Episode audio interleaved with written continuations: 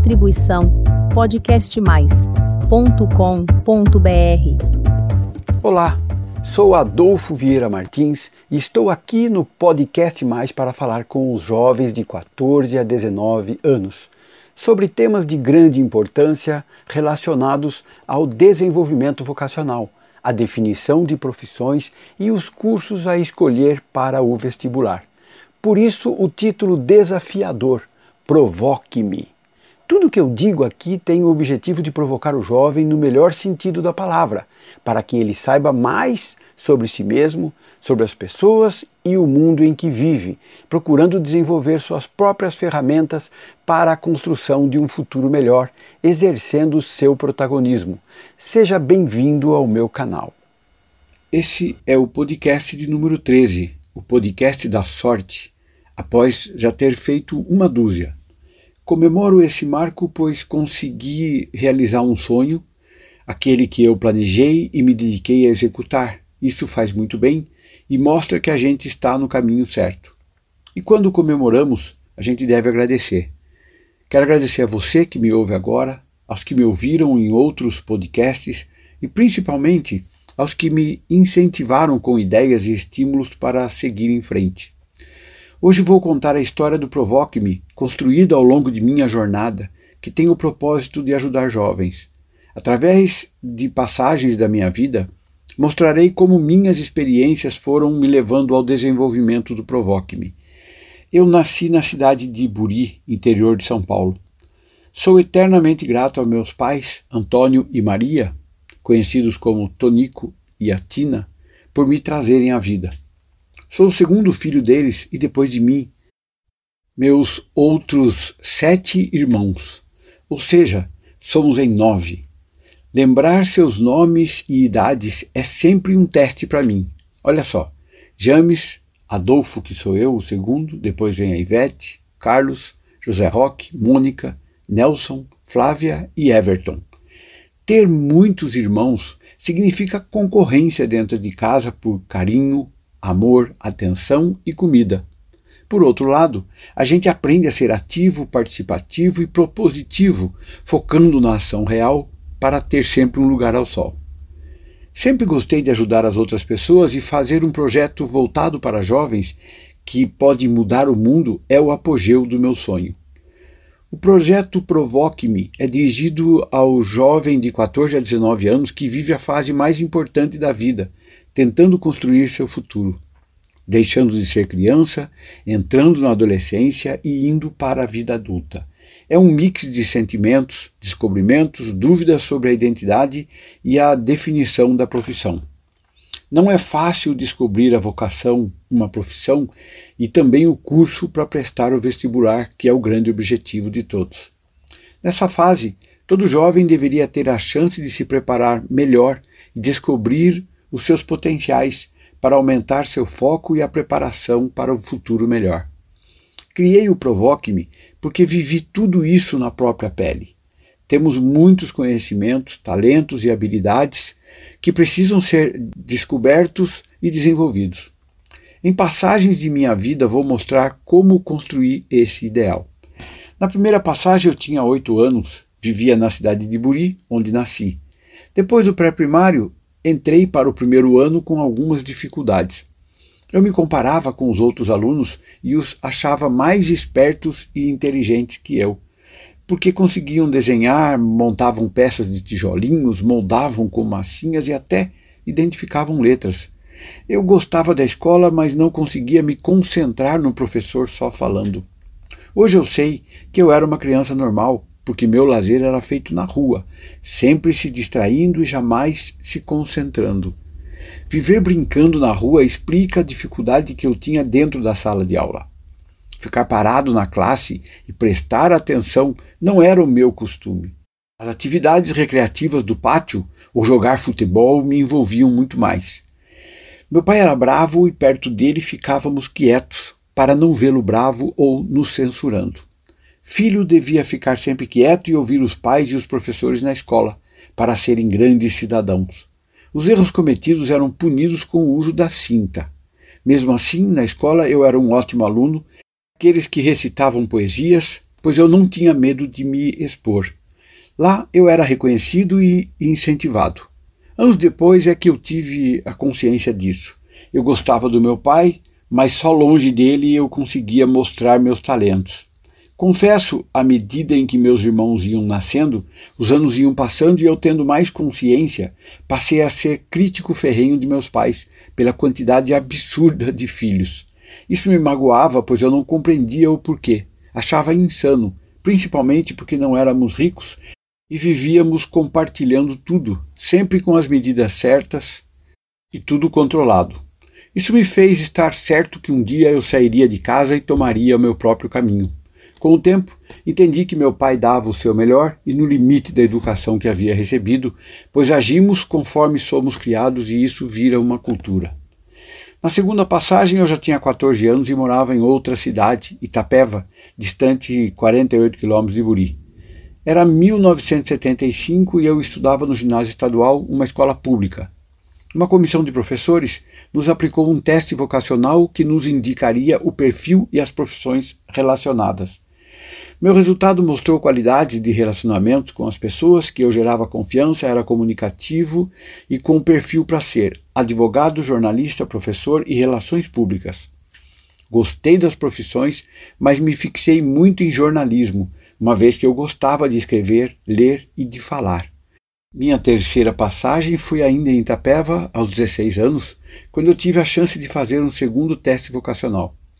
Uma amiga que estava cursando o terceiro ano de psicologia na PUC em São Paulo estava fazendo um trabalho sobre o despertar vocacional e queria aplicar a sua pesquisa e teste.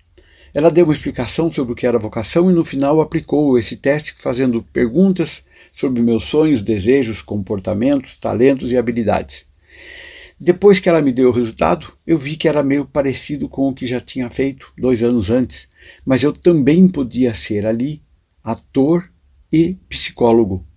Ser psicólogo palpitou o meu coração e atiçou a minha mente. Mas ao descobrir que o curso durava cinco anos, com aulas o dia inteiro, igual medicina, vi que não era para mim. Eu não tinha grana e só poderia estudar à noite, pois deveria trabalhar de dia para ter dinheiro para pagar os estudos. A próxima passagem foi um grande divisor de águas aos 21 anos de idade. Eu estava trabalhando com publicidade em uma rádio. Minha prima Maria do Carmo estava muito motivada com um curso chamado Provida de Integração Cósmica. Nós fizemos uma entrevista para o curso respondendo perguntas sobre propósito de vida. O curso era dividido em módulos e por níveis, enfatizando o ensino sobre os poderes da mente, dando informações para melhor refletir, meditar e desenvolver a espiritualidade, centrado numa filosofia de autoconhecimento. Eu entrei lá e fiz vários níveis do curso. O Provida mexeu comigo positivamente.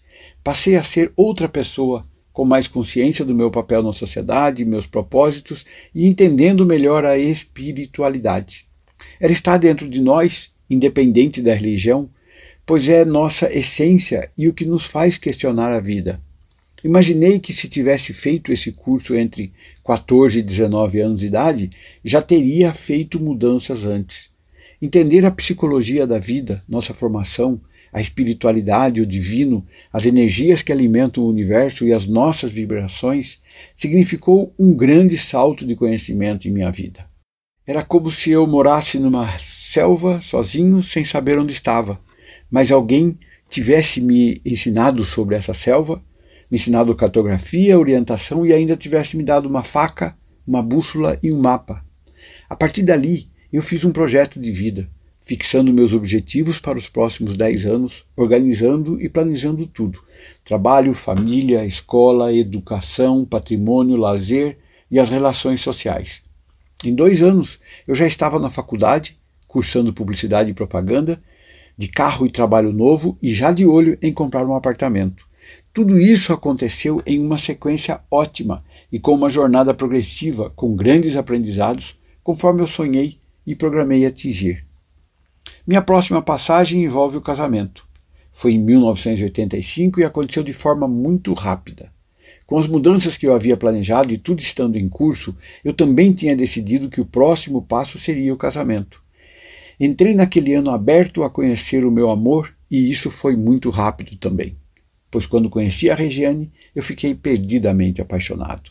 Mandei flores e etc. O resultado foi que, em nove meses, nós estávamos casando, indo morar no apartamento que eu estava comprando. Em 1992, após quase sete anos de casamento, eu e a Regiane resolvemos ser pais.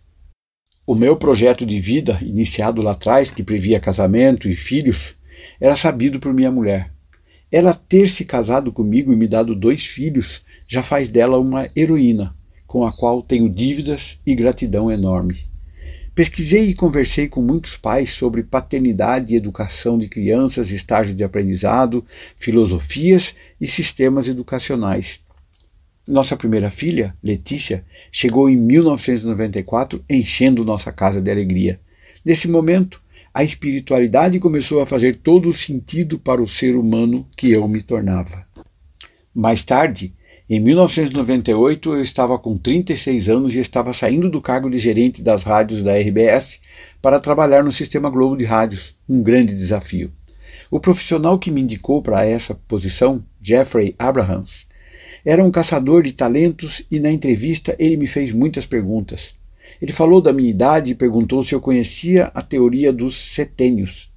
Ao ouvir minha resposta negativa, ele me disse: Você está com 36 anos e está no sexto setênio. A teoria dos setênios foi desenvolvida por Rudolf Steiner e mostra que o homem passa por ciclos de aprendizados ao longo de sua vida que duram sete anos cada. Quando ele aprende e evolui. E completou. Vejo que você vive essa fase de muita consciência interna, profissional, social e familiar.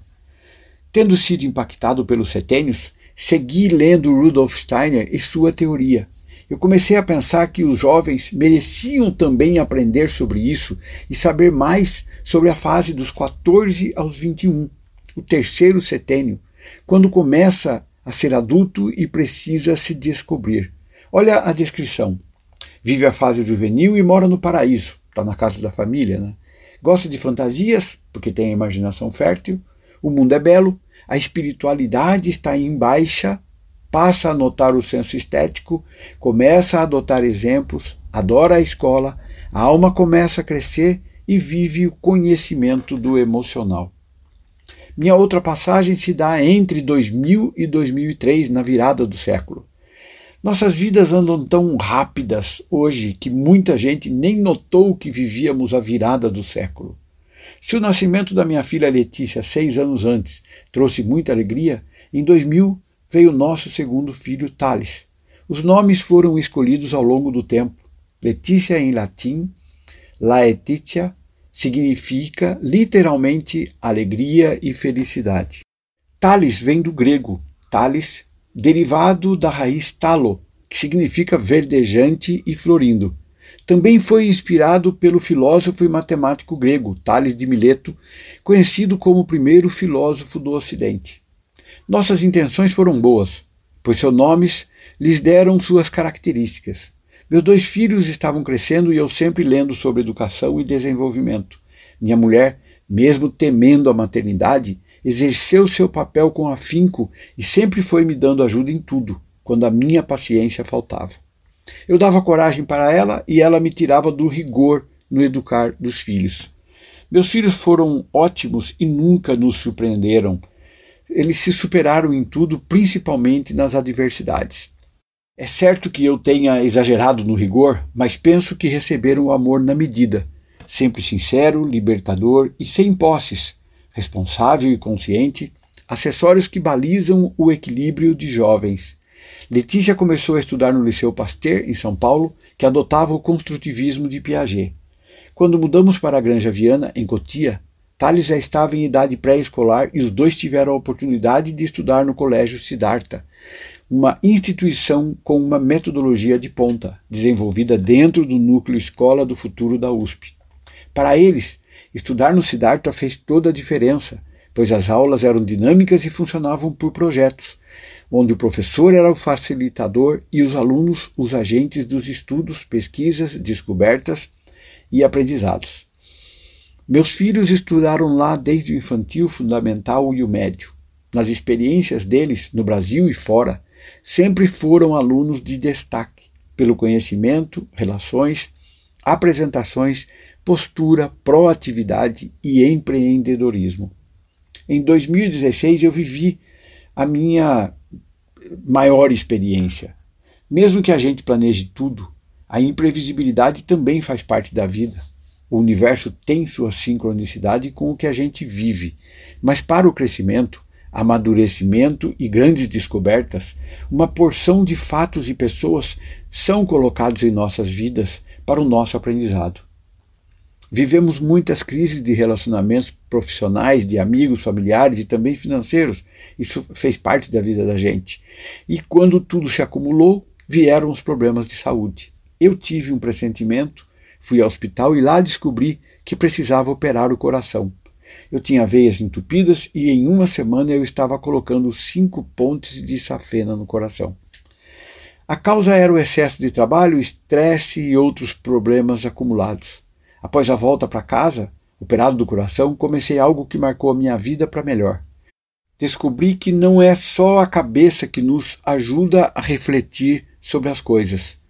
O coração é um órgão muito importante na intuição e nos processos de decisão.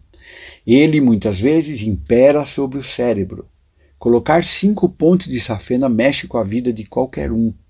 90 dias após a operação, voltei ao cardiologista achando que era somente para fazer uma conferência de como eu tinha me comportado até ali, para ser liberado, voltar a dirigir e fazer esportes, em suma, para voltar à vida normal.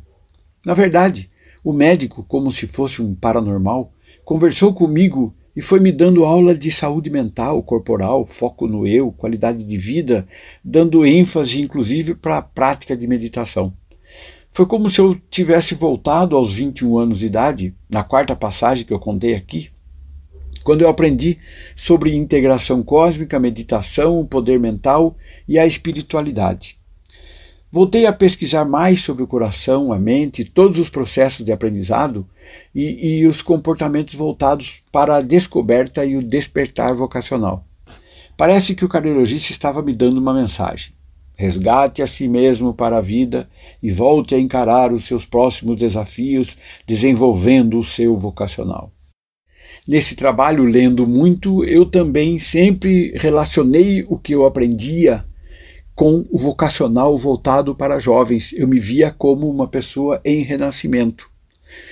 E por isso, então, eu fiz esse desenvolvimento de uma plataforma voltado para o jovem. Acontece que para mudar o pensamento do jovem, também é necessário mudar o pensamento dos pais, pois os dois precisam convergir para andarem no mesmo caminho, com o mesmo propósito e objetivos. Isso foi acontecendo à medida em que eu fazia diversos cursos, já conseguindo comigo mesmo redirecionar a vida e o trabalho, tirando a tensão e o estresse, mas focado em algo transformador. No meio dessa retomada, eu fui trabalhar dentro da Kidizânia, uma cidade da criança que fica dentro do shopping Eldorado, em São Paulo, onde as crianças brincam de profissões. Crianças adoram brincar de profissões e imitar adultos. Mais ainda se forem uma estrutura bem montada, com hospitais, bombeiro, pizzaria, rádio, jornal, lanchonete, jardinagem, estúdio de fotografia, banco, polícia, fábrica de chocolate e outras tantas atividades.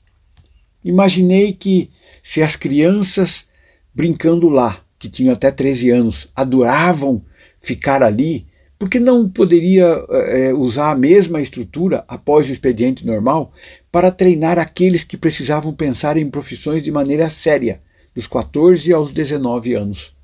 Foi quando eu vi que a ideia que me perseguia há anos cada vez mais crescia dentro de mim, a de montar um esquema de cursos de preparação para os jovens Agora tomava mais forma e tinha como pano de fundo as profissões da minicidade como uma grande inspiração para o despertar vocacional. Continuei então a pesquisar e a desenvolver melhor a ideia desde 2017. No início de 2020, quando eu me preparava para lançar o Provoque-me, veio a pandemia e as medidas de isolamento social fecharam os locais de entretenimento. O que está posto para nós deve ser considerado como a grande lição a ser aprendida. Não reclamei e iniciei imediatamente a idealização desse projeto para o Provoque-me, aproveitando que estava trabalhando de casa e online. Comecei com dicas sobre o despertar vocacional através de podcasts. Tal como eu havia aprendido lá no Provida, quando eu descrevi que estava na selva, perdido, mas tinha recebido uma faca, um mapa e uma bússola, agora eu poderia oferecer aos jovens e seus pais um GPS personalizado para que eles soubessem onde estão e pudessem programar seus destinos. Então eu descobri o meu propósito: inspirar as pessoas a encontrarem seus caminhos através do despertar vocacional. Essa é a história do Provoque-me e um pouco da minha. Pretendo provocar jovens a se descobrirem, saberem quem são, onde estão e para onde querem ir, começando pelo autoconhecimento, o despertar vocacional e os levando à definição de um projeto próprio, num horizonte de 10 anos. É muito importante que jovens estejam aptos a fazerem suas escolhas, exercendo seu protagonismo, tendo os pais ao lado dessas escolhas, apoiando e ajudando. É muito mais forte quando a família participa e apoia. Espero que você tenha curtido o episódio de hoje, dando o racional da estruturação de um projeto tão valoroso, o Provoque-me. Muito obrigado pela sua atenção. Se você gostou, inscreva-se no canal para receber os podcasts. Se você quiser falar comigo, use o espaço de e-mail, pois eu terei o maior prazer em responder. Compartilhe com seus amigos, pois o nosso objetivo é sempre aumentar a abrangência da ajuda. Distribuição podcastmais.com.br